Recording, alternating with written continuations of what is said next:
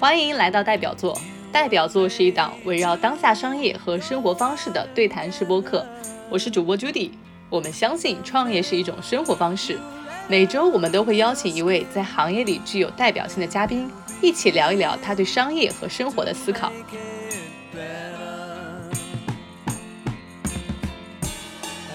大家好，这期呢，请到我的朋友 Stella，我们一起来聊一聊，哎，我们年轻人到底该怎么样去选择一条正确的路，成为搞钱女孩？之前呢，我说了一段话啊，叫“打工是无法实现财富自由的”，结果在全网有一千多万人看过。那这期呢，就请来了我的朋友 Stella，她在外企担任 marketing head 很多年，然后我们今天一起来从创业者和这个外企求职者的视角来聊一聊，哎，这两者之间有什么区别，以及说大家可能在未来的职业道路上发展会怎么样去做一些选择。Hello，大家好，我是 Stella，抖音上的史黛拉。哎，Stella，你最近不是刚刚离开外企嘛？所以我们就是今天有很多话题想一起来聊一聊。就首先第一个问题就是，你是在哪一年当上 marketing head？我其实是在应该是在三十出头，三十二岁左右的年纪吧。那其实非常的年轻啊。就是你是怎么样看待在职场上能够快速晋升这样的？对，其实是这样的，就是嗯，首先我觉得现在我们大部分的打工人他会有一个很强的不配得感，很多人是期待被领导发现的，但实际上我我起码我个人的经验是主动争取来的。嗯，有的时候你要首先你要有这个敏感度，你会知道这个机会。然后你要提早的去积极的争取，你才有这个机会拿到。但很多人会觉得我一定是够格了，我才坐上这个位子的。但其实，在职场里面，是你先坐上去，再慢慢的让自己够格。其实有一句话嘛，就是说社会上优质的资源都是非常稀缺，是需要去靠抢的。是的，就是就是穷和弱的人才等着被分配，所以其实很多岗位都是需要主动竞争的嘛。是的。那我们今天来聊一聊大家比较感兴趣的话题啊，就关于创业和在外企怎么样能够赚到钱。因为我跟 Stella 其实年龄相仿嘛，我们都是所谓的还是差蛮多的，不然人家说我怎么这么老啊？没有差很多，没有没有没有差不多，都是在三十岁左右女孩。就是我们其实大家现在越来越多女生都。非常感兴趣一个话题，就是怎么样去赚到人生的第一个一百万。嗯，所以我们今天可以一起来先来聊第一个话题，就是怎么样在人生赚到第一个一百万，你是怎么做到的？呃，实际上我的话路径还是比较直直接的，就是职场加上自媒体副业。嗯，就那一年是我第一次赚到我人生第一个一百万，但实际上我觉得大家会印象当中会觉得一百万很难很难。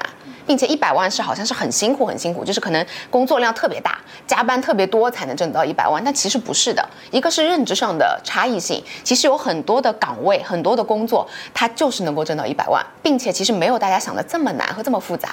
就我身边，比如说有有我我有一个闺蜜，比如说她本职也有一个类似 marketing 的工作，但她自己很喜欢很喜欢做一些花艺的布景布置，所以她的副业也在做这个，但没想到收入也很不错。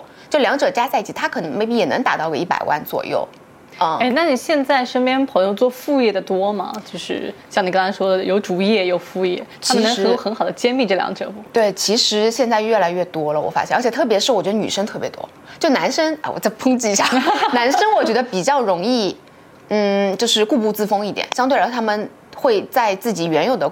本职工作上面去求一个稳定，但女生像女生，我觉得比较能够接受很多新鲜的事物，也能够不停的去提升自己，也愿意尝试很多新的东西，也比较放得下姿态，我觉得。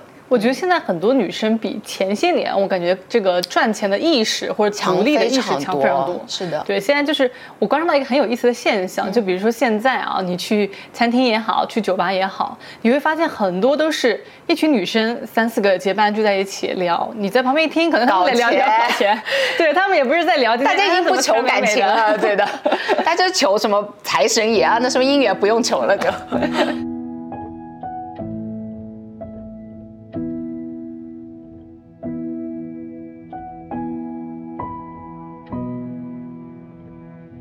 主要是说靠这个本职工作再加上副业，其实这也是现在很多人会选择的一种路径，因为我们说超级个体、个体经济在。崛起嘛，就是我们可能原有的你在一个赛道、一个企业里面发展的那个路径，那你说向上的通道也好，干嘛也好，可能在以后就来说，大家更要想说个体怎么去更多发挥一个价值。的，那我也分享一下自己赚钱的案例，因为我自己创业比较早嘛，所以创业肯定也是一个比较快能够赚到大钱的那一个机会点吧。我我是在二十岁的时候赚到人生第一个一百万，比较早。但是我觉得其实有一个思路，就是我们尽可能的把。固定时间的产出的东西，它复制成无数份。因为我以前做的知识付费嘛，大家现在会说啊卖课的，但是我们卖课不是割韭菜的啊，就是先声明一下，就是其实降低了很多人学习一项技能的成本。我们接下来来聊一个话题，因为大家很感兴趣，就是说，哎，现在很多人都想从大厂里面，不管是外企啊还是互联网公司里面跳出来创业嘛。那最近 Stella 刚好就是离开自己原来的呃外企了，所以我们接下来聊一聊，就是为什么这么做这个选择呢？呃，其实是这样的，就是关于呃怎么想，每个人的情况不一样。首先，我觉得我我我有一个新的理念，因为之前一直会说打工是不是无法实现财富自由？大家都觉得你出来是因为外面赚的钱更多，但其实我觉得每一个人的需求点都是不一样的。就我个人而言，其实我前期的时候，我很早很早之前，在两者并行，本职工作跟自媒体并行的阶段，我其实很早的时候，我的自媒体收入就是远超我的本职工作了，但是我依旧没有放弃。那不是因为真的是这，当然工资也要了啊，工资也要更确定性的收入。但是很多时候我会觉得说，嗯，本职工作这件事情让我会有价值感，就相对自媒体而言，我本职工作更加能赋予我这种成就感、成长感和。那种自我价值感，所以这是我我从我通过自媒体在赚钱，但是我的精神世界是通过我的本职工作在吸取。嗯，这也是为什么我前期一直在并行，倒不是钱不钱的问题。很多人会觉得是不是出来之后收入更高，但其实客观我们团队都知道，就出来之后收入其实比以前少的。嗯，因为原来因为我的内容跟原来的东西比较捆绑，捆绑，所以其实这也是一个取舍。就是像你说的，我前期为什么累到这个份上，我这么像机器一样转了三四年，是因为什么都想要，太贪心了。什么都想要，所以到后面就导致了我其实每一天，大家可能在镜头上看到只就是短短一分钟，看到都是欢乐的气氛，跟我好像永远是很开心很阳光。但其实我自己知道，我是完全没有生活的一个人。就是那个阶段，我就觉得说，嗯，怎么讲，就是有点，就我我已经找不到我为什么要这么辛苦的意义了。嗯嗯，包括可能朋友很开心的跟我分享一些逗趣的东西，我会觉得我很没有耐心去看。我就说你不要来烦我，现在心情很差，就我每一天都是很暴躁的状态，甚至于听别人讲 PPT 我都会很着急。我说 OK，他第一页，我说 OK，下一页，翻快，好，我知道了。就是你知道，就是你都没有耐心去听完，就是我就导致了，我觉得这个意义到底在哪？包括可能是我也没有家庭，我也没有生活，我可能忙了一整天，到凌晨之后到家，一个空荡荡的客厅，我会觉得说，难道我要这样持续十年吗？嗯，我会发现，OK，我不能什么都要，但实际上，呃。这个东西呢又很复杂，我再我再插一句啊，因为大家知道我其实还在念 EMBA 嘛，在念商学院。那商学院其实很多人就啊花了钱就能进，倒也不是，还是有考试，还是要考的是吧？虽然不是特别难，就是难也难，就是分数要求没那么高。但是那个时候我还是正好是疫疫情风控的时候，所以我抓了那个机会在家复习。就以前那些高中的数学，它有一题是通项公式，就从 A 一 A 二 A 三 A 四一直加到 A N 的总和是多少？它有个公式，哎，我背下来这个公式之后，我很无聊，我就在算说。那我打工一辈子能挣多少钱？嗯，你有没有想过这个问题？你觉得普通人打工一辈子能挣多少？就比如说工作三十年，二十多岁出来做到五十几岁退休，嗯，二十多岁到五十多岁退休，一共二十年，那我们就算平均每年五十万，是吧？少有人赚到五十万，嗯，可能就是在几百万到一千万之间吧，大概率。对的，对的，完全正就是，你是理科生是吗？好厉害啊！就是就是这样的，就是我算了一下，如果说你刚毕业拿到手一个月一万。但其实大部分毕业生是做不到的，因为这就意味着你的税前收入在将近两万，刚毕业其实还是小众。然后到你工作三十年，你每一年都有升职加薪，每一年都有升职加薪，还没有断。你到五十多岁退休的时候，你拿到一百万年薪，并且是到手，你知道这税前你可能要将近两百万，一辈子就能赚一千万。我就很无聊的时候，我在疫情的时候背数学题的时候。我因为我前期的时候一直在自媒体，我也说过为什么会打脸，就很多人说你以前不是这样说的，就我解释一下，就是因为前期的时候我会觉得职场 career 是一个很长期的东西，是终生的一个东西，对吗？但是你的自媒体大家知道它是一个红利，它是一个很短期的事情，所以很多人说你千万不能放弃，因为那是一辈子的。但是自媒体你做两年后面就没了，你怎么办？但是。就是在那一道数学公式之后，我就颠覆了这个想法，因为我发现一算，哎，我通过自媒体，我可能努力个几年，我能赚得到一千万，那我就把一辈子的钱、打工的钱都挣完了呀，那还考不考虑什么长期、短期呢？因为我只要挣完了一辈子挣的钱，后面无论发展发展成什么样，那赚来的每一分钱都是我这辈子打工额外的钱，对吗？所以其实想通那个点之后，包括其实我前期的时候一直会在思考说，为什么我其实已经不。不缺就是打工的这份钱了，但是为什么还要坚持这么辛苦要并行？我有一天不知道为什么突然开窍了，是因为本职工作让我有一种虚荣感。就每个人的虚荣感来自不同的地方，有些人可能是我职场的能力，这种权力感；有些人可能是买奢侈品、购物，对吗？有些人可能是就是每个人的形式不一样。我会发现到哦，原来我的点是在职场上，我会有一种我觉得哎，我是。高级女白领，都市丽人，对吧？就是对外企女白领，对我会感觉，哎，我穿个高跟鞋，穿个西装，然后讲个讲个英文在办公，我觉得好厉害，你知道吗？然后会出去参加活动的时候，也会觉得说啊，跟一般的网红不一样，就你知道吗？就是你是一个外企的一个一个高质，对，你会有那个卸下那一层的，就是给你带来虚荣感的那些包包之外，是。那你现在回归到真的你要做自媒体，或者说，是的，你的心态发生哪些变化呢？哎，其实我觉得，呃，心情你会平静很多，嗯，就是可能外人看到哦，你没有以前流量这么大了，你很多 tag 没有了，但是其实我的心态会平静很多。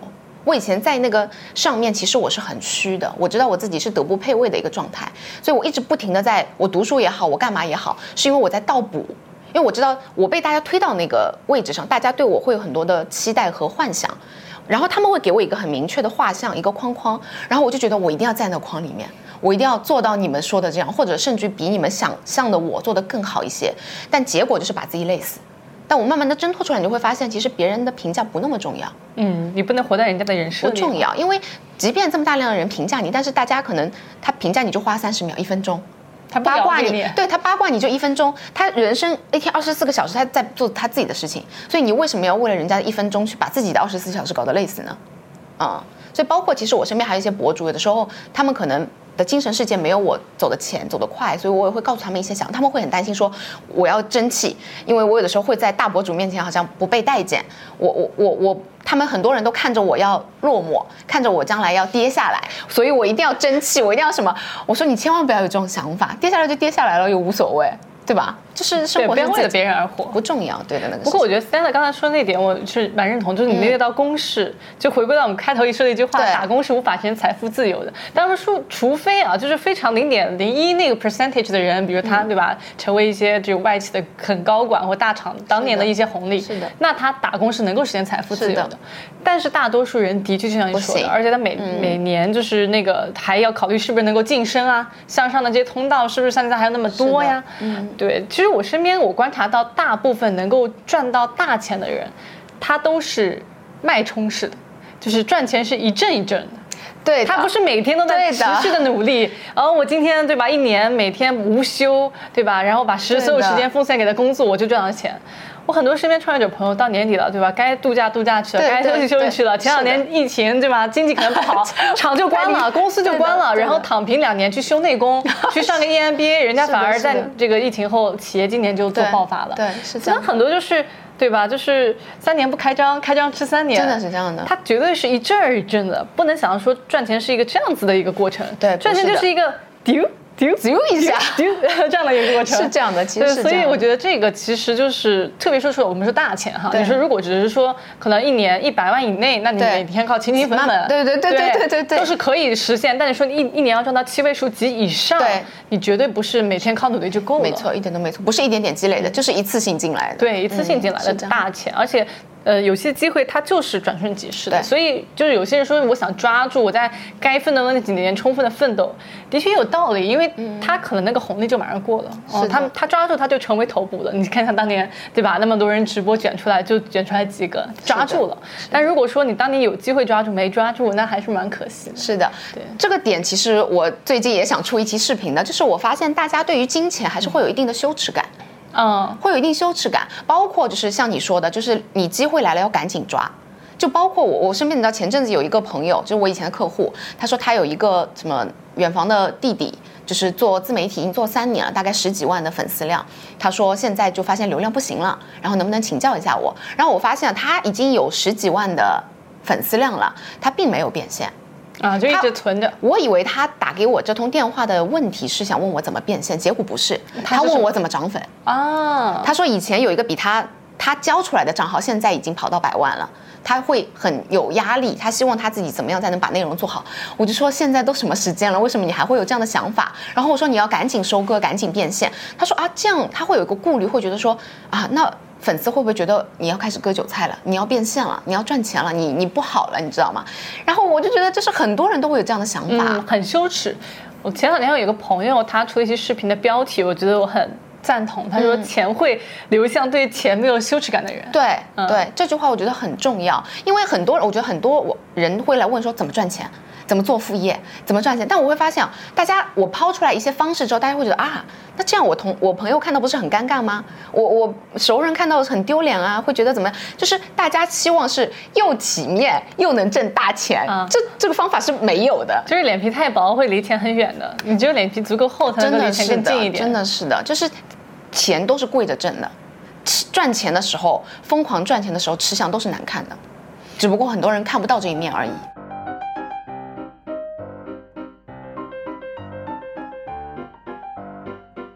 我们一起来聊一聊，就是这期就是关于在外企和创业这两种不同的身份下，你觉得在外企工作和创业有什么区别？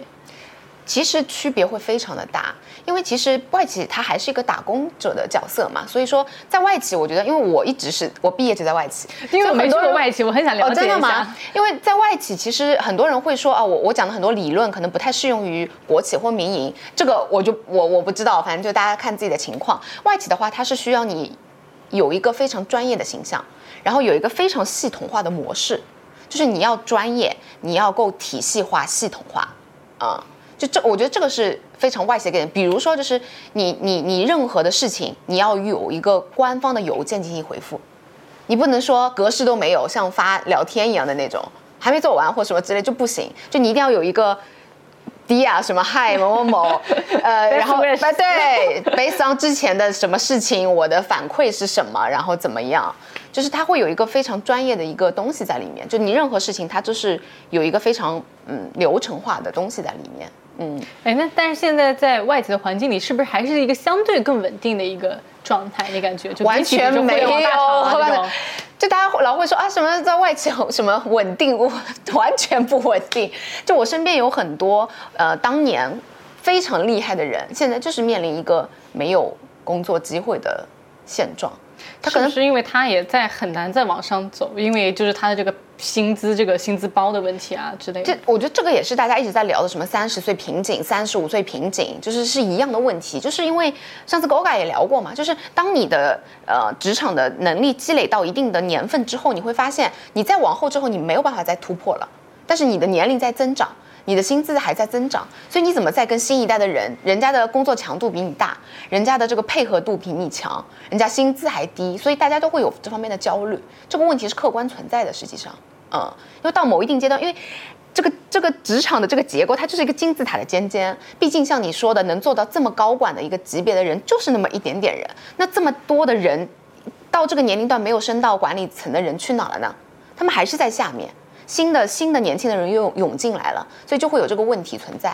嗯，他也会有很强的一些薪资倒挂的情况出现，像前几年互联网大厂，对吧？大家发现吭哧吭哧干几年，还不是一个应届生，是的，薪资高，其实也很正常，是这样的。那其实我觉得很多外企的人，包括现在很多在大厂的原因会考虑创业嘛。嗯。但我觉得创业和在外企或者大厂还是挺不一样的，因为我自己在大厂。待过两年，也创业了好几年。我觉得创业它本来就是一个风险性非常高的事情，嗯，因为大家很多人会说，哎，我不想工作，所以我去创业。但我觉得这个肯定不是一个，这是完全二选一的选项，因为其实大概只有百分之三的企业能够存活超过三年以上。没错，所以其实创业它就是一个非常高风险的事情。那对于如果你在理财方面啊，就是你是大家不是会有各种的评级吗？就是那些银行让你填一堆问卷，如果你是相对一个保守派稳健型的人，其实就不适合创业。完全。对，因为你创业的风险可能是你承受不了的。但如果你是一个愿意高风险、高回报、高收益的人，那我觉得你可以尝试一下。所以我觉得这个就是大家要先在选择大厂，对，还是创业时候思考而。且我觉得有一个本质的区别是，创业者你自驱力是非常强的。呃对，因为你没有人来鞭策你，你不需要打卡，你不需要有人每天来考核你的 KPI，所以你的自驱力要非常的强。因为你一懈怠之后，你就没有了，你就没有产出了。但是在相对来说，在企业里面作为一个打工者，其实你是你的时间节点是被切割好的，你就要在这个点做这些事情，你就要朝九晚五的上上班打卡，但是你是没有一办法有一个颠覆性的突破的，嗯，然后就是。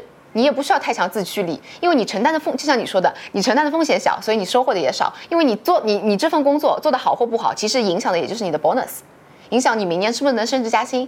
但公司垮不垮跟你没关系，对吧？但是你创业者，如果说你做坏了，可能你就垮，彻底垮掉，完蛋了，就是。对，而且你还是背负了很多不一样的。家庭的不同的压力。是的所以其实这个我觉得是蛮有意思的一个点，就是关于你刚刚讲到说很多的一些在大厂里面的人，他其实因为只就是只拿那一份嘛，所以他其实每天就。可以把上下班很好的切割开，是的。但其实创业者他是没有办法的，他的所有的生活都是围绕创业来的，嗯。就是基本上创业者都是得 all in。他如果说他每天还有那么强的生活的体验感，说哎我今天去哪玩儿，对吧？讲这，对的。那那可能也真的创不好业。是的，哎，但说真的，我其实也遇过一些曾经的失败的创业者，然后在公司遇到他，我就会我们会聊嘛，你以前做什么？他说哦，以前创业，然后他说那个时候就杀红了眼，就可能一、一个晚上就能挣很多很多钱，但是后来可能又亏光，所以又出来打工还债。但是我会发现这样的人，因为他享受过那种很很强度的那种刺激之后，他很难再回归到正常打工，因为那对他来说太平淡。他们最终工作几年之后，还是会重新再选择创业。下一个话题就是关于内核稳定，因为我们说在职场上竞争很快的人，他往往也拥有一个特质，就是他内核足够稳定。嗯所以是的 Stella 有没有关于就是你怎么样去调整你的内心，去更好的去找到一些自我平衡的方式的一些好好的经验可以分享给大家？嗯，是的，其实是这样，就是我觉得很多人现在大家会觉得说，哦，情绪稳定、内核稳定，是不是对人的一种 PUA？就你不能发脾气，你得忍，但其实情绪只能被转移，是不能被压下去的。但其实我觉得真的，就很多人会问说，哎，你怎么做到情绪这么稳定，你的内核这么稳定的？其实我觉得不是我压，是因为我真的没有。那你怎么样做到会没有情绪呢？是因为你理解了后面的底层逻辑。就比如说，大家很多人你的情绪不稳定是源自于你永远看待任何事情的角度都从自身出发，所以你会觉得对方的事情让你不可理喻，你会很激动。但是当你理解了整个社会的运行法则，你理解人性底层东西之后，你会发现啊，他有这样的行为背后是有怎么样的原因。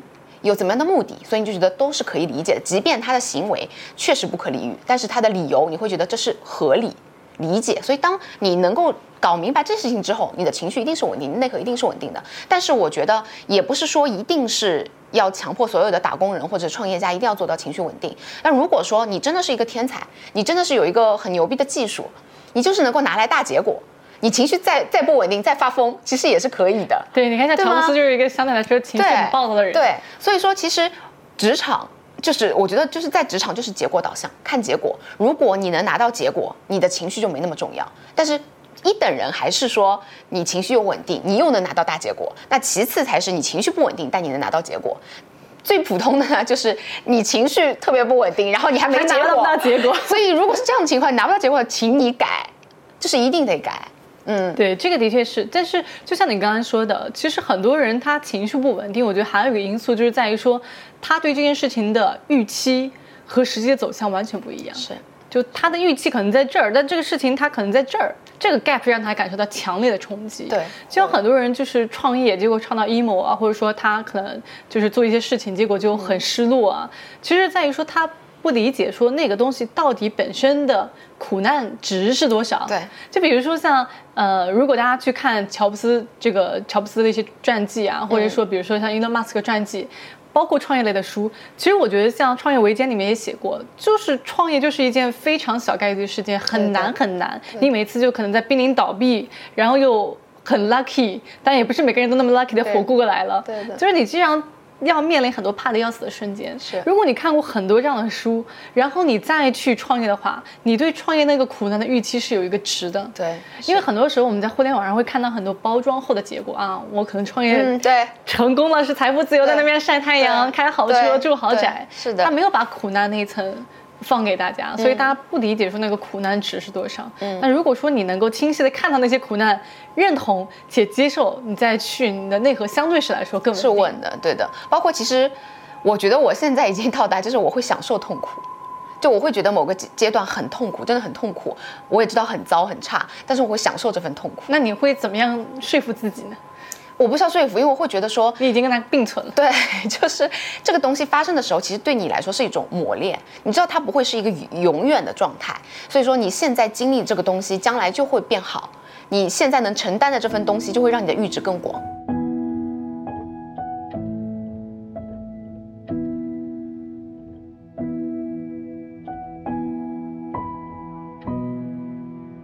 它其实还有很重要一点，就是关于向上社交。嗯，其实这个大家也很关心，不管是向上也好，还是平级也好。嗯，你觉得在社交场合中，你观察到大家具备哪几个特质来说，会更容易去交到一些很有价值的人脉？哎，其实，嗯，我觉得这一块不是我的长板，实话实说。但是我觉得我有一套自己的框架，包括其实我一路以来，虽然我没有很用力的在。大范围的去上向上社交，我也是比较随随缘的一个状态，但是我觉得我还是拿到结果的。就我一路以来，其实人生当中每一个关键节点还是有贵人帮忙的。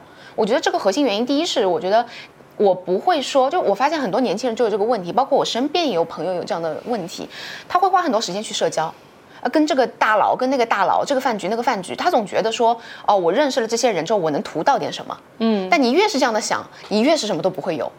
所以其实这样无效的社交，我反而参加的会比较少。嗯，其次是我觉得你就是在无论是就大家总觉得说哦，OK 上向社交，我就是低人一等，我就是唯唯诺诺，我就是有求于人。但是你往往出现在大佬的面前的姿态是这个状态，你更拿不到机会。它其实就是一种平等，就无论说他级别比你高多少，一定是你对他而言是有某些价值，他才会跟你有一些链接。那其实，在这个这个这个的情况下，你们之间是平等的，在这个层面上就不需要有这样的姿态。其次，我觉得你在选择向上社交的时候，你要选一些跟你三观契合的人。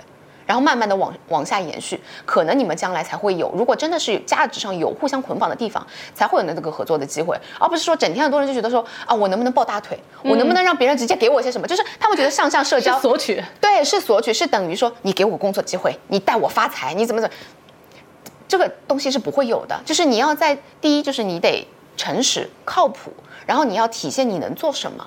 在时恰当的时间节点，你去 offer 这个东西，看看人家愿不愿意给到你这个合作机会。对，其实我觉得就是带着那种我一定很强烈的企图心，别人是会感知到的。对的，就说实话，就是你今天遇到一个小朋友，对你抱有很强烈的企图心，或者我有时候，比如别人加我就说，你能不能帮我看一下我的项目？就甚至是那种没有那么很礼貌的，是吧？啊，Hello 啊，你好呀，是是吧？能不能帮帮我？就帮我看这个项目，就有一种甚至命令的语气，你就会觉得不可理喻。我凭什么要帮你花时间精力在你身上？我的产出是什么？对，所以其实我觉得很多时候是那种换位思考的能力要有。是的，我们不能说对吧？对的。但如果他来说，哎，朱迪，我其实可以赋能你的项目怎么样？我有这么样一个东西，你看看你感不感兴趣？合作一次，或者是免费给你先尝试一下，你会觉得，哎，maybe 我愿意试一试。对，这样。其实就是这样的，就是大家本质上还是在价值交换嘛。对。当然，每个人有自己的优势区，他可能在商业上是大佬，你可能在比如另外一个他感兴趣，比如他对你喜欢，对吧？就是骑行，你可能是骑行方面大佬。对对。他你们在不同领域各自是大佬，他不会再觉得说跟你是一种非等价的交换，他会觉得社交你这个人脉是有价值。但是如果说像 social 就是完全是那种加到通讯录，可能就是通讯录一堆大佬名单，其实也没用，没有用，真的没有用，大家不会记得你，没有用，老早就忘。大佬的通讯录有上万这样的人，对我觉得很多网上也会教说怎么给大佬送礼，什么怎么样去说话拍马屁，哇，你刚刚的演讲太精彩，什么这种我都不知道那有什么意义，你知道吗？就是你与其花这些时间去进行这么大量的无效向上社交，你不如好好请静下心来，让自己更强大。就我觉得你到底能走得多高多远，不是取决于你有多少的向上的人脉，而取决于你自己有多强，这个才是核心。对，就把自己，比如我们说把自己打造成一个产品，当你这个产品足够硬核的时候，是的，资源会涌向你的，对，别人会看到你。但是如果你只通过向上社交让别人看到你，那其实别人也只是说，哎，看了你一眼，然后就忘了。这个其实很常见，因为我们有很多商业上的举，就是其实。大佬一一桌可能会加几十个人的微信，但是他最终不会跟几个人产生连接的。不会是的嗯所以这个我觉得还是要把自己的内功修好，对是件很重要的事情。嗯因为我们刚才聊就是说贵人运营这件事情，向上社交去获得贵人，嗯那怎么样能够更好的识别谁是你的贵人？嗯对，因为这个问题，其实大家也很想知道，就身边有这么多一圈的人，那可能 A B C D E 哪一个是你的贵人呢？所以你之前有说你经常遇到贵人，你怎么去辨别谁是你的贵人？我我刚刚想一下，我没想出来答案，因为我好像不识别。就我说，哦我还有资格 挑贵人吗？不是贵人挑我吗？但是我我觉得就是，呃，当然我会挑一些跟我价值观比较接近的一些人。就如果说那个人有利可图，但那个人我就会不舒服，其实我也不会非要去去攀谈或怎么样。嗯，其次是我觉得我是一个比较靠谱的人，我会尽量的去多展示自己。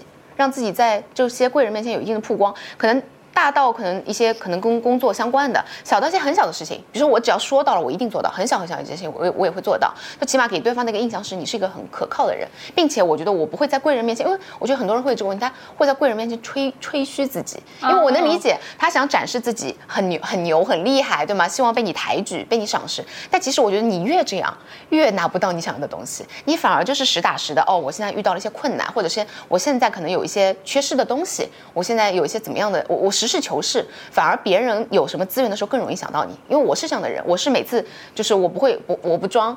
我每次就是是怎么样就怎么样，就比较真实对我比较真实。然后我遇到一些什么难题的时候，别人真的有有有资源的时候会想到我。哎，你上次不是说你有有怎么样的情况？这个可能你可以用一用，或者可以认识一下，帮你对接一下。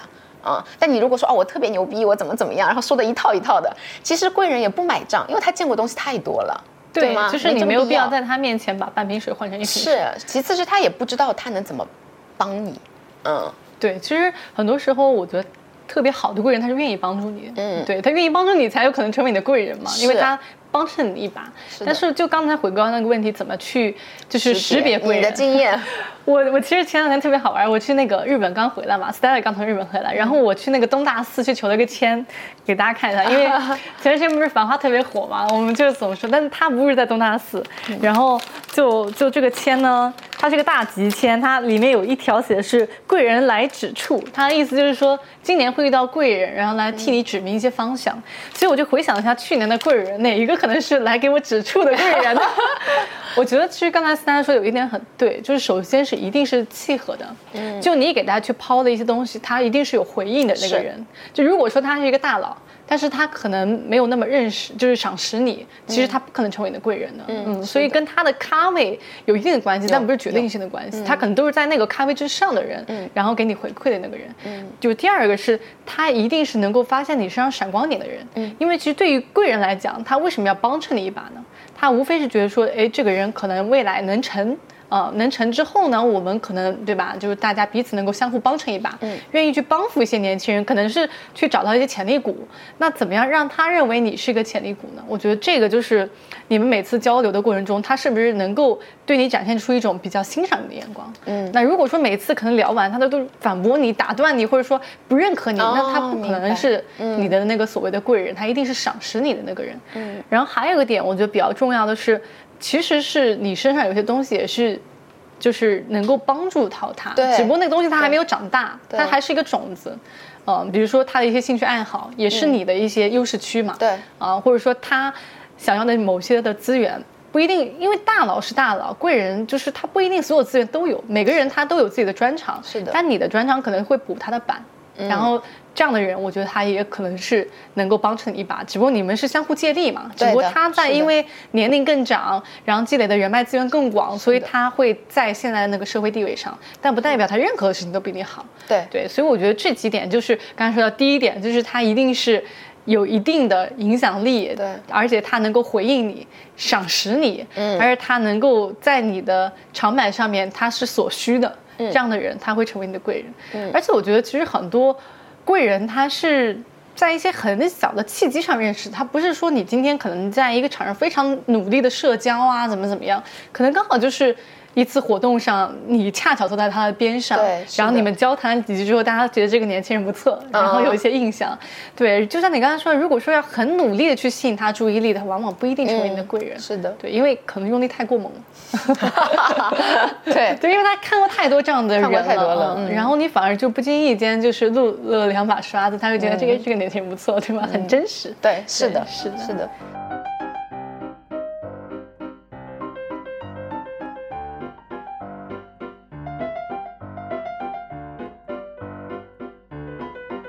是你有没有一些偏财运？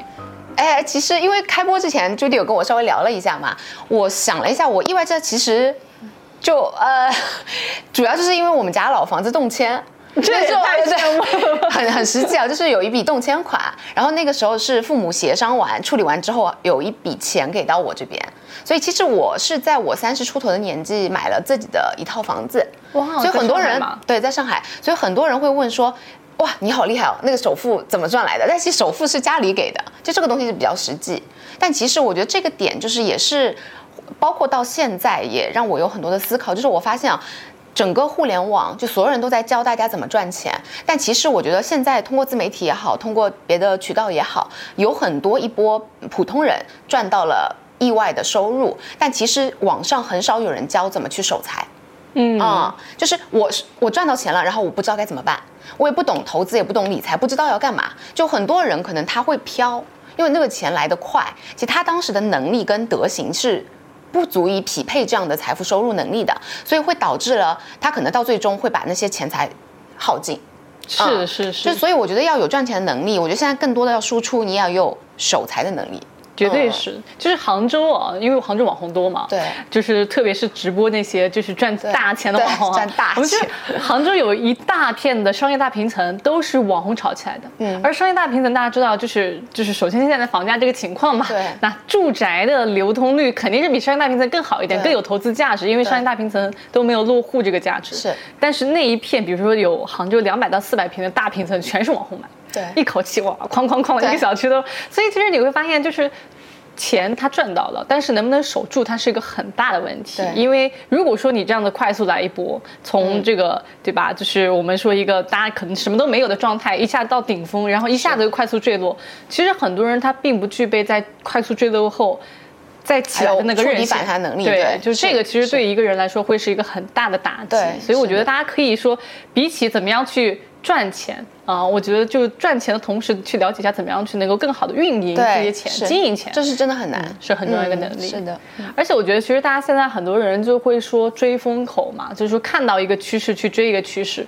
包括现在大家很多人感兴趣说做自媒体也好，或者说做个体的一些创业也好。嗯。但其实很多时候啊，我们之前在湖畔大学在聊商业的时候，嗯曾明教授会跟我们分享一个观点，就是说你看到在这一浪起来的人，他绝对是在这一浪来的之前。就对蛰伏了很久的人，只不过你恰巧看到他起来了，的但你再去追那个浪的时候，或者追那个风口的时候，已经来不及了。嗯是这样所以其实我觉得现在很多像网上哈，就也鼓吹大家做自媒体。当然，我觉得这个是勇于尝试，是一个好事儿。嗯，但是如果没有很认真想清楚的话，也很有可能 all in 了，对吧？特别是辞掉了本职的工作啊，去做自媒体。不鼓励，不鼓励，对的。我早期做自媒体的时候，很多人会来问，就是嗯、呃那个时候因为大家都看到你收割嘛，所以大家很想来参与。但实际上，我即便是前期的时候，就是我的我当时体量已经很大了，我当时其实我的自媒体收入已经非常稳定了，但是我依旧没有放弃本职工作，所以那个时候其实呃工作量是很大很大的，因为。大家看到自媒体觉得很简单，嗯，好像拍一下剪一下就就就随便发了，但其实不是，那个工作量很大很大，基本上是一份全职工作的量。然后再加上本身本职工作量也很大，就等于说我当时同时做了两份本职工作都比较大的工作，那怎么办？没时间睡觉，就减少睡眠时间。就是就是这样的。其实完全没有娱乐，完全休息时间是不够的。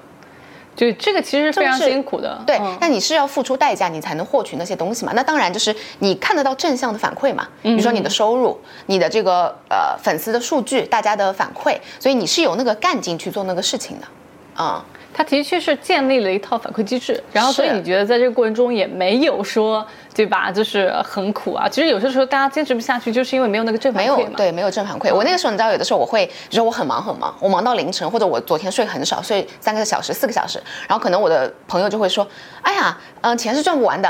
就如果我我是你的话，我就觉得算了，就我不挣了这个钱，我今天要休息，我觉得健康什么最重要。你这样会透支什么？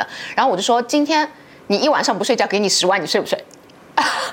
对吧？其实这跟那个直播是一样道理的。对呀就是你说直播，他现在可能累得不行了，然后那边吸氧，他依然要上直播。就是他只要在你看得到那个数字，哦很恐怖。其实那个事儿其实很恐怖。对，我觉得这个都是就是做自媒体的到第二阶段的一些你会遇到的一些考验的问题，因为前期的时候你不会预料到，就是你到这个阶段，就像你说的，你做直播也好，你做短视频也好，因为你多多产出，你才有可能多多赚钱，并且你的收益是非常可观、非常快速的，所以很多人会，你到后面就魔怔了，因为大家都会觉得这个东西会。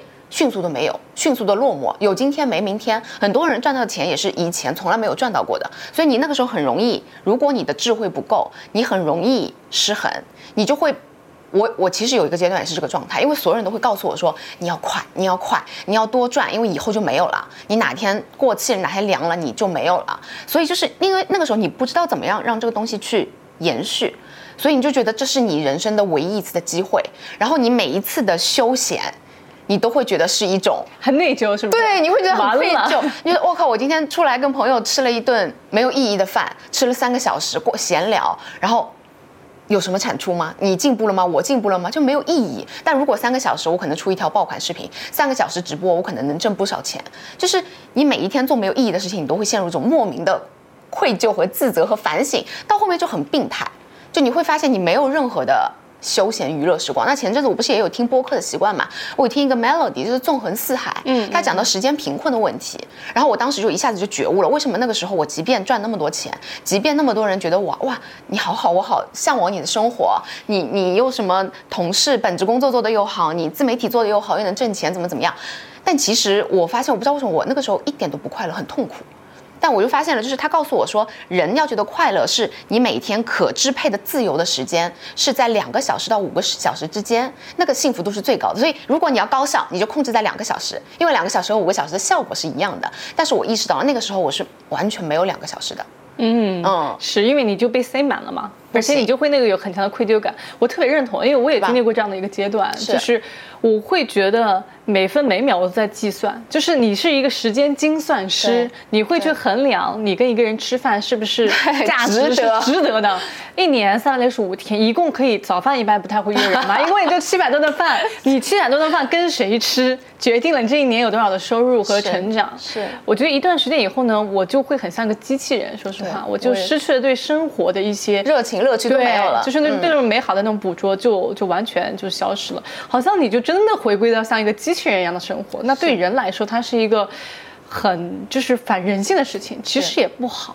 其实也不好，所以就是我感觉这个东西的确是需要平衡的，因为之前有个观点就是说财富自由，关键那个自由，对。对，它不是财富，你因为很多人对财富理解不一样，但那个自由是在于你可自由支配的财富和时间。对你就不用去一定说，我今天一定要在哪儿出现在哪儿赚哪份钱，我可以选择我不要 say no 的权利对。那这个是你的自由。是的，对所以这个东西其实是需要一定智慧的，因为我也会跟其他博主聊，比如说我也认识一些比较智慧的博主，他是规定好说我每个月就接几条。过了我不接，或者什么事情我一定不做，因为我需要时间陪伴家人，跟回归到生活本质。但是其实那个时那个阶段，我可能没有家庭的关系或者什么，就是我也很焦虑，包括就是整个团队都会迫使我说，再加一条行不行？再多来一下呢？再忍一忍行不行？再多搞一次行不行？就是我你你会发现你会无限的被压榨，嗯，就那个阶段，其实人我我有一度是有一点抑郁的那个时候，我有点 emo 哈。啊，我那个时候就抑郁，后来到不行的时候是去从医，所以我觉得大家真的有什么问题，我还是要从医。嗯对他会出问题。对，因为大家会觉得说哇，你那么开心，你真的你有什么会 emo 呢？其实不是的，就到某定阶段的时候，你的精神状况不健康的时候是会出问题的。嗯，其实我感觉就是大家很容易陷入到那个怎么说呢？就是我之前见一个投资人，他跟我说一段话，我就特别有感触。他说你要去思考你做的到底是不是小数点前的事情，还是小数点后的事情。对对其实大部分事情都是小数点后的事儿，它不产生本质上的变化。对。那我觉得就是经常思考三个问题，就是我要什么，我有什么，我放弃什么。嗯，放弃什么是非常重要要，的。。对。但是我觉得很多人就是因为放弃不了，我这也想那那也想要，然后你最后就啥都没有。是的这个是一个很这样的很痛苦的现状。对，是的，我那期那个时候，其实我有也出过一期这样的视频，就是我很有感悟，我会发现我自己冷静下来想一下，那个时候也是每一天行程塞得很满很满，上班、下班参加活动，晚上做直播，下下了直播写脚本、拍视频、剪辑，就是天天这样周而复始，什么都做，什么都接。然后那个时候我就会发现，我冷静下来思考一下之后，我发现我其实，比如说面临我我的商业模式怎么样形成一个固定的结构，那一套流水线下来，我就会轻松很多。那很多可能产出不高的事情，我就要放弃掉，我可以去做别的更有。本质意义的事情，更能发挥我最大价值的事情。但那个时候，就像你说的，这也想抓，那也想抓，就导致自己没有时间。然后我会发现，我收获最大的一些东西，都是我自己一个人沉下心来做出来的东西，不是那种你这也做那也做，就那种东西其实搞不出来大的结果。对，就像你说的，是要有一定的取舍的。你要给自己真的一段相对来说更空白的时间去思考，是的，这个很重要，因为这个是你迭代的过程。做的那些事儿，其实它无非是提升你做事儿的熟练度的问题。对的。但是你说你是一台车，你是一台装着马达很有动力的车。你能够开得很快，但是你不知道你该往哪儿开，是，你就你开到那目的是什么，对吗？这个就很扯，因为你可能开在一条错误的道路上，开的又很累，是不是觉得收获那么少？对，所以其实我觉得很多人选择职业也好，选择创业也好，它本质上它都是一个选择大于努力的事情，但是该怎么选，它是需要时间的，而不是每天在当下的那个繁琐的事物里面就消耗掉了。是的，这个会比较困扰。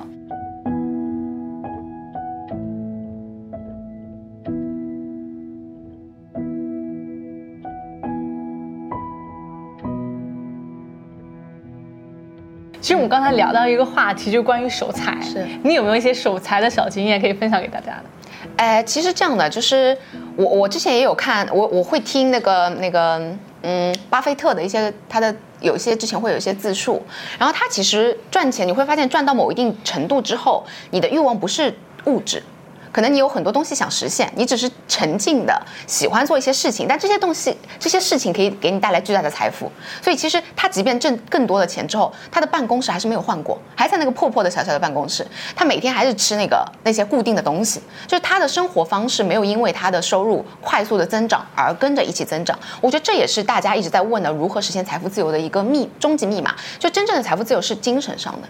就是你的欲望不能高于你的收入能力，你其实就是自由的。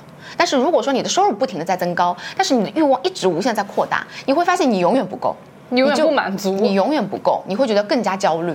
是，其实我觉得守财有一件很重要的事情，就是你不要去跟随别人去尝试想要赚一些你认知以外的钱。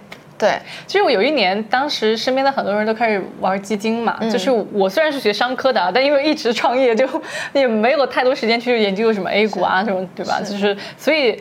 有一年，当他身边的很多人都建议你去炒股的时候，当然我也跟了一点，但反正就是亏损很严重，就大概就跌到了，对吧？基金都跌了，就是最高峰的时候就大概是有就是赚到百分之五十了，就是但现在又跌到只有百分之五十，所以这就是上下一倍的一整倍的利率，你就会发现说，你既然没有时间去研究这些东西。每一个东西，我觉得大家都要对专业有敬畏心。就是你一个专家，你都不一定能够赚钱，对吧？在股市里面，在基金里面，那我们这些对吧，散户怎么可能 想要在这个市场赚到钱？所以，就自从那一次的就是这么大的一个涨幅、跌幅之后呢，我就开始把钱交给专业的人去打理。是的，哪怕是每年可能就是收益率会比原来的预期更低一点，我觉得也 OK。它是一个稳妥的、持续能够增长的部分，那就好了。特别是在现在一个现现金相对来说更重要，对吧？就是资产本来都房产也好，对吧？股市也好，相对来说没有那么大涨幅的时候，稳定性是很重要的。对，所以不要去尝试别人说这个东西赚钱，去不行，是因为其实这个问题啊，你会发现，当你你你能赚到比原就是比普通人多比较多的金钱的时候，你会发现很多诱惑会找上你，很多人会来找你说要合作啊，让你投资啊，干嘛干嘛的。其实那个时候就像你说的，就是不能贪心。如果你不懂这个东西，就不要去做啊。对，就是其实有些时候是贪婪害死一个人的。我们那个时候快想要离职之前，那个时候就在想说，哎，我们是不是要做些实业？因为觉得自媒体太虚无了，所以那个时候疯狂的找各种项目，今天去参观这个，明天跟那个投资人什么找了很多，也有一些人感觉比较靠谱的，但那个。呃，行业可能不太行，也有一些行业真的特别好，但是那个人我们会觉得不那么可信。但所以我们最终的决定还是算了，就是因为你有很多东西，你这个行业你不了解，虽然你知道是很好的红很红利的行业，但你不懂，这个人也不可靠，所以我们最后的选择就是算了。还是求稳，并且同时，其实那时候聊到就是你说意外之财跟最大的那笔财富，其实不是说嘛，是家里动迁款，对吧？动迁款的时候，其实我当时我的父母给到我的建议就是，呃，你换辆车吧。啊！就我到现在还在开十年的小破车，你知道吗？就是他说你换辆车吧，然后你再给自己买一些奢侈品。啊！就女孩子嘛，就包装自己嘛。然后他说你就天天那个吃吃喝喝玩玩乐乐，然后买买包包衣服，然后嗯那个车包装一下，对你突然整个人就身价就上去了或什么之类的。但是我不知道为什么，我当时就觉得。那些不是我特别渴望，当然如果有这么多的钱，我也会买，对吧？但当然就比较有限的资源的情况之下，我当时还决定去买房，因为首先是我没有，我不是学商科，我没有理财的头脑，所以其实我不知道要投资什么股票基金。然后其次是我也没有很好的项目可以去做投资，做做做投资人。然后再再者就是我对那种好像很物质的那种消费欲望不强烈，所以我觉得那个钱留在我手上会危险。嗯，所以我当时唯一的决策的选择就是去买房。其实车是消耗品了，车但凡你买得到二手市场，它基本上不太可能再涨价。嗯，但房子大概率它是保值的，或者说在前几年，特别你早几年的时候，肯定是有增长的。对，但是像钱、像奢侈品，它都不可能再涨，它就是一个消耗品。嗯，所以其实我当时甚至一度很好奇，因为杭州不是你知道很多网红明星，他们就会买买什么库里南是吗？就买一些就是特别豪华车啊，就买法拉利啊，就我其实经常会思考。大概是什么样身价的人会开这样的车？因为会思考一个问题，就是说，他能够不考虑 说资产的增长 去买。然后我在想，我大概到什么样资产的量级，我会去买一辆法拉利？嗯，我觉得可能起码要一两个亿的资产，我才会考虑买一辆法拉利。其实不是的，对，我发现我身边买法拉利的人并没有一两个亿。对，所以我觉得我其实还是觉得很震惊，而且我身边发现大概资产在一个亿。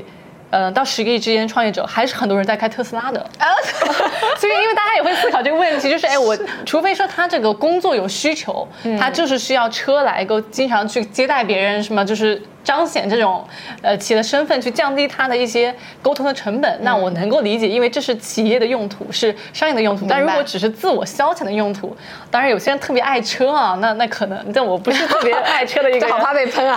对，但是我会觉得说，我得要有多少钱才会愿意去买这些东西，去去彰显我的那个，嗯，就是就所谓的一些，我觉得虚荣啊，就是可能没到这个份上啊。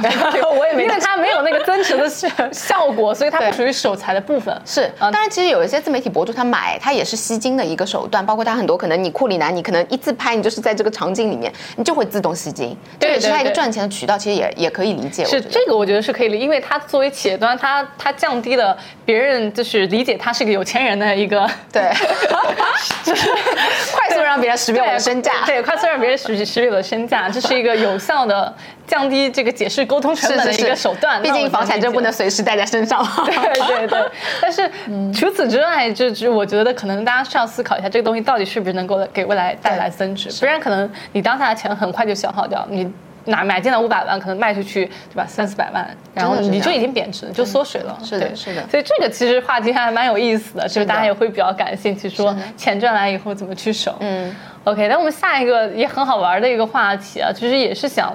刚才我们有聊到，就是洛克菲勒啊，包括巴菲特的一些话。那我们其实之前有看到过一句话，就洛克菲勒有说，财富是对于认知的一个奖赏，而不是对于勤奋的补偿。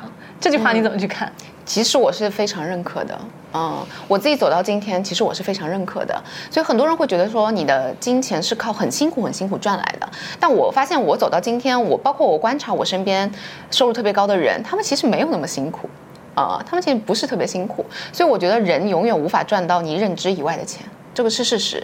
但是我觉得这他这句话的意思也不代表着就不需要勤奋、不需要努力了，只是认知更重要而已。但你的勤奋努力还是需要跟上一起去匹配的。是，其实我觉得很多人，比如在二十到三十岁的时候，他非常的勤奋，非常的努力，把每天都过好。但是我觉得这个是要有的，这是这是你的那个。那个后面那些零，但是那个一是认知，但是我觉得那个认知其实有很很有时候很重要，是在于你跟对了一些关键的人。是的，就比如说在职场上遇到一个很好的老板，他愿意帮扶你一把，他看到你的努力。那比如你创业路上，就对吧？就像《繁花》里面这个宝总第一步是要先找到爷叔，对没有爷叔我都不创业了。对对，所以我觉得其实很多时候就是在于说有没有那一个人，会有没有一个方式方法，能够让你的认知快速被打开。是呃如果说按按部就班的，可能每天就勤勤恳恳的，就不去想一些所谓的捷径吧。我觉得遇贵人其实也是一种捷径，你是很难能够在短时间内快速去积累那个人质是的是的那你再多的那个零，如果那个一没有的话，就没用。是的，对就是我们说的好。战术上的努力无法弥补战战略上的懈懈怠，对吧？其实就是这个这个逻辑在里头。是的大家很多时候就会一直忙碌，但是有的时候我会觉得过度忙碌其实是对普通打工人的一种剥削，因为我把你累到极限之后，你就没有这个精力去思考、去突破了，所以你就只能无限的变成这个劳动者。哦，这是一个前循环。之前那个我们在湖畔说马马老师马老师给我们分享一堂课嘛，嗯就他就说我之前发现他的那个下属啊，就是就是阿里的各各大 build head，就是就是很忙的时候，他说我就会故意给他们再多加一点活，让他们更忙。然后我们就不懂嘛，说为什么？他就说让他忙瘫了以后，他就会被迫停下来想一想，说哎，我这个到底怎么取舍，到底该怎么思考？所以其实他就是反向的 让他这也是们能够个新的停下来思路。对，因为你只有累摊到那个临界点过了以后，你可能才会说，哎呀，我这个到底该不该怎么去做？是的嗯我觉得如果到没到那个临界点，你可能就还每天在那个对，还在忙碌，忙碌着对。对但其实它没有办法迭代，没有办法有一个颠覆性的改变和突破的。其实这样下去的话，嗯是，所以其实我觉得人生是在那每一个节点，就是好像你到一个阶段，你踢破一层天花板了，然后再到下一个阶段的时候，那个东西很重要。嗯对的，嗯是的。但其实每一次这个问题就是让你最痛苦的问题，我觉得这是人性很容易回避掉的。其实我也会因为你觉得那个很难很难受，你然后你就会去忙一些让你自己感觉很充实，但是不那么痛苦的事情。对就开始你会告诉自己，我很忙碌，我在努力，但其实你最痛苦的那个点并没有突破。就如果说回到二十岁，你有没有想对二十岁的自己说点什么，或者说改变自己二十岁哪些行为呢？其实，因为昨天我拿到这个话题的时候，我我我很想努力的说一些什么，但是确实没有，因为我觉得很多人很会很着急，特别是刚刚毕业的学生，会觉得说我现在做什么？你作为过路人，你告诉我捷径是什么？对，捷径是什么？什么答案有没有可以让我抄的？就是我不想走任何的弯路，但其实二十岁到三十岁这个年纪，就是你因为你拥有的东西太少了，所以你看到的东西也少，那你的思维跟局限呃眼眼界一定是很局限的，所以在那个这么有限的这个条件之下，你很难做出什么。超常发挥的事情，所以这是一个积累和尝试的过程。你不妨放平心态，利用这二十二十多岁这个年纪，是你最说白了就最不值钱的时间。你可以试错，你可以走弯路，但是这个阶段就是让你去搞清楚你自己到底适合什么和喜欢什么。嗯，但我我觉得我我从我一直都是这样的人。就我二十多岁，其实我我在我当时我昨天就在想，二十多岁的时候我在干嘛？二十多岁二十多岁的时候应该是在念大学，嗯，就大学刚刚进大大一、大大二的、嗯大二的样子，对吗？我那个时候已经尝试很多事情了。嗯，比如说我有搞很多的什么什么什么社社团啊，赚钱啊什么，我已经在搞这些了，学很多有的没的啊，去别的呃那个呃那个专业的课听别人的课啊，或者是就是已经有有很多混的东西。对的，我也在，其实前期还是给我积累不少东西的。嗯，其实我如果真的有机会回到二十岁，我我刚才也在想这个话题啊，就我第一反应说，嗯，我应该在深圳买套房，当年的哎房价对。但我觉得这个你不能带过往的一个对思路去，这个回不去的。嗯你这又不是什么那种韩系的电影。但是我觉得有一件事情，我是很想警惕二十岁的自己，就是。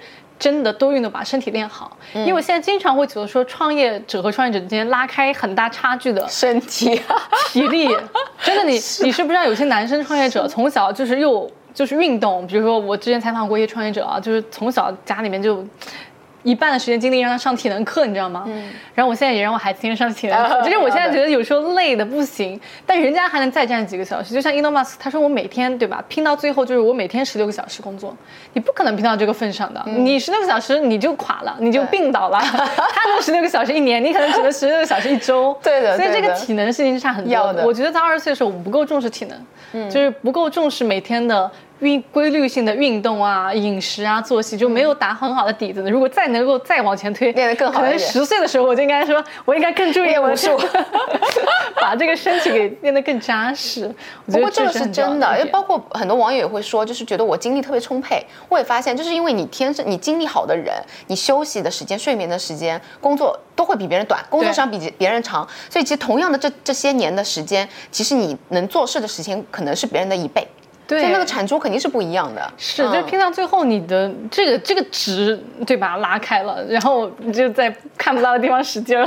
你 你是这种人吗？就不太容易累的。我其实精力还是蛮好，旺盛的嗯对，因为我又要创业的吧，我现在杭州、上海两地跑，我数了一下，过往一年大概可能出差了一百趟左右。天哪然后我还有孩子，我还得周末带孩子，哦我是没有什么太多属于自己的时间的间嗯就是可能就是除了工作、孩子就是睡觉。啊，然后还要花很多时间每天见人啊，做内容啊这些。所以其实我觉得这个还是蛮耗体力对。的。，我也发现，就是我身边朋友经常会是，啊，我什么最近太累了，生病了，嗯又感冒了，他他们几个就轮番在那生病。对啊对啊我一次都不生病，我说你问他他发烧发了几次了，就我那朋友就什么都没干啊，我好累啊，我要休息。我想你们怎么这么豆腐，这么怎么这么实很虚嘛，是吧？很脆。对呀所以这个事儿其实蛮重要，就体能是个非常拉开大家以后能力的一个地方就是很扎实。嗯第二，我觉得其实还是蛮重要一个点。我觉得如果能够再回到一次二十岁，我一定把各种遇到的很多问题，脸皮非常厚的去问各种身边比我优秀的人。嗯就我在二十岁的时候，有个人告诉我，就我身边人，他说你在这个年纪，你不用管你提什么问题，给那些专业领域的人，他们不会觉得你蠢。对，有道理。他们会觉得你，哎，你你跟年轻人挺可爱的，嗯，还挺主动的，来问我一些问题。但是当我现在越靠近三十岁的时候，我觉得我现在越问一些问题，越带着一种。哎，我怕别人觉得说你怎么这个年纪的还不懂这些事儿，嗯嗯。但如果在二十岁的时候，我可以毫不顾忌的去问这些问题，别人也不会带着一些滤镜来看我。其实是的所以我觉得，但是当时二十岁你又不好意思去提，嗯你会觉得，哎呀，我这个别人怎么想我？但其实不会，因为你有真的不会年轻这一张牌，但是你越到三十岁，你没有年轻这张牌了。所以其实我觉得你，因为你还还比较近啦，就是我是是 感受很深刻的，就我发现年轻人真的很好。就你很多年轻人会想，哎呀，我什么时候能成为像你这样就好了？我希望我将来能变成你这样的生活。但我其实回头看他们，哪怕你现在拥有的东西不多，但年轻就是会让让人很羡慕，因为你可以试很多东西。因为不，你当我们这样慢慢积累，你积累到三十多、四十之后，你有的东西多了，所以意味着你要做任何的改变，你你会损失的东西就多了。但当你二十出头、二十岁的时候，你反正什么都没有，对对吗？你的时间也不那么值钱。所以其实那个时候就是可以大范围的去尝试的时候，因为我觉得很多人一直会问说，我现在换城市太晚吗？我现在做自媒体太晚吗？我现在换赛道太晚吗？就是你永远在被这些问题困扰着，你就会发现你一步都没走，你越往后拖，你越走不动，是的，就不管了呗，走走做了再说嘛。是吗？就是嗯其实很多人不愿意跳出舒适圈了，因为你那个舒适圈给你带来安全感太强了强。是的，就像我当时在大三时候创业，我觉得大不了失败了，我回去读书，这有什么呢？对吧？对就是那个成本是很低的，你那个沉没成本。但是当我这一次从杭州搬到就上上海海，我觉得背负东西多了，我要考虑说，哎，就是我孩子的教育问题怎么给他解决？对我可能要考虑一些户口的问题，是我可能要考虑在这个城市怎么样去买房买车一系列的问题，然后包括企业对招人的问题，是的我开始思考的问题非常多，然后去做那个决策就变得比较难。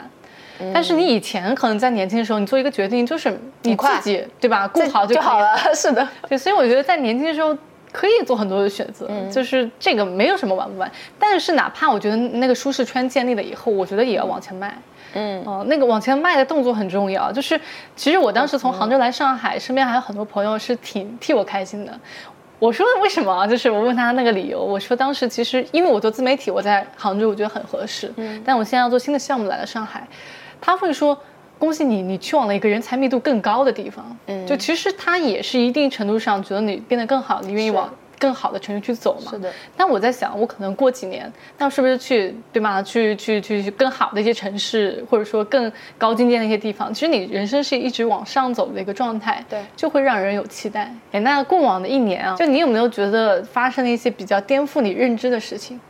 因为我不是在念商学院嘛，然后会发现我们其实有很多的大佬在这个同学圈里面。然后我觉得我原来也是认同说打工不能实现财富自由的，因为可能因为大家，我觉得很多人都是这样，普通打工人真的很难想象说打工是实现不了的，就是除非你可能工作强度很大，或者是专业技能特别强，或者是级别特别高。但我后来就是也，我们同学里面也有不少是打工的，但他的收入非常高。就是我会意识啊，原来这些行业的收入可以到这么高，就是颠覆我，所以我觉得打工还是可以实现财务自由的，就比如说年薪千万这种是吗？年薪千万啊、甚至于千万都超过也会有，所以其实选对赛道是很重要的。就像你刚刚说的那个点，多跟别人去交流，然后你会发现有很多的事情你可以多去主动的去问一下，我就像你说，就脸皮厚一点，多去问一下，你会发现，哎，很多事情是颠覆你认知的。你你原来会觉得说他，因为之前还是他跟我说，他说这个行业收入这么高，我说不可能吧。然后我正好有同学在这个行业，我就问了一下，他说是的。嗯，就会有一些信息茧房嘛，会有你会有一些思维的惯性，会有的。就包括很多网友会说，怎么可能啊，这么多人，像我身边的朋友很多都是年薪百万，他们觉得啊，怎么做到？是不是天天加班？是不是怎么？其实都没有什么学校毕业，其实跟这些东西没关系。只是他在那个赛道里面，他就是可以的。而且别人会觉得那个壁垒很高，会觉得啊，你做那个的，我听一听，OK，我就不会再深挖，因为我觉得壁垒很高，我我也做不了嘛，就我就听听八卦好了。但是我发现我有一个朋友，就他做投资的。他以前根本就不是做这个的，他做酒店的。然后他就是很偶然的认识到一个朋友是做投资，收入非常高。他是属于那种脸皮很很厚，然后会扒着别人去让别人帮他的那种。然后他说：“你教我，我也要进这个圈子，我也要学。”但后面真的进了，他现在就在这个圈子里面，他收入很高。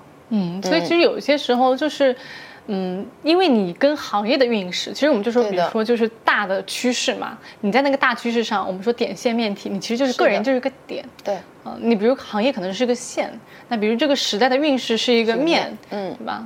那我们如果能够在这个面上或线上面，肯定比你点的越深快很多，对吧？那你这个搭速的一个高速列车，跟你自己两个人在走路，那你在那个高铁上走路，你。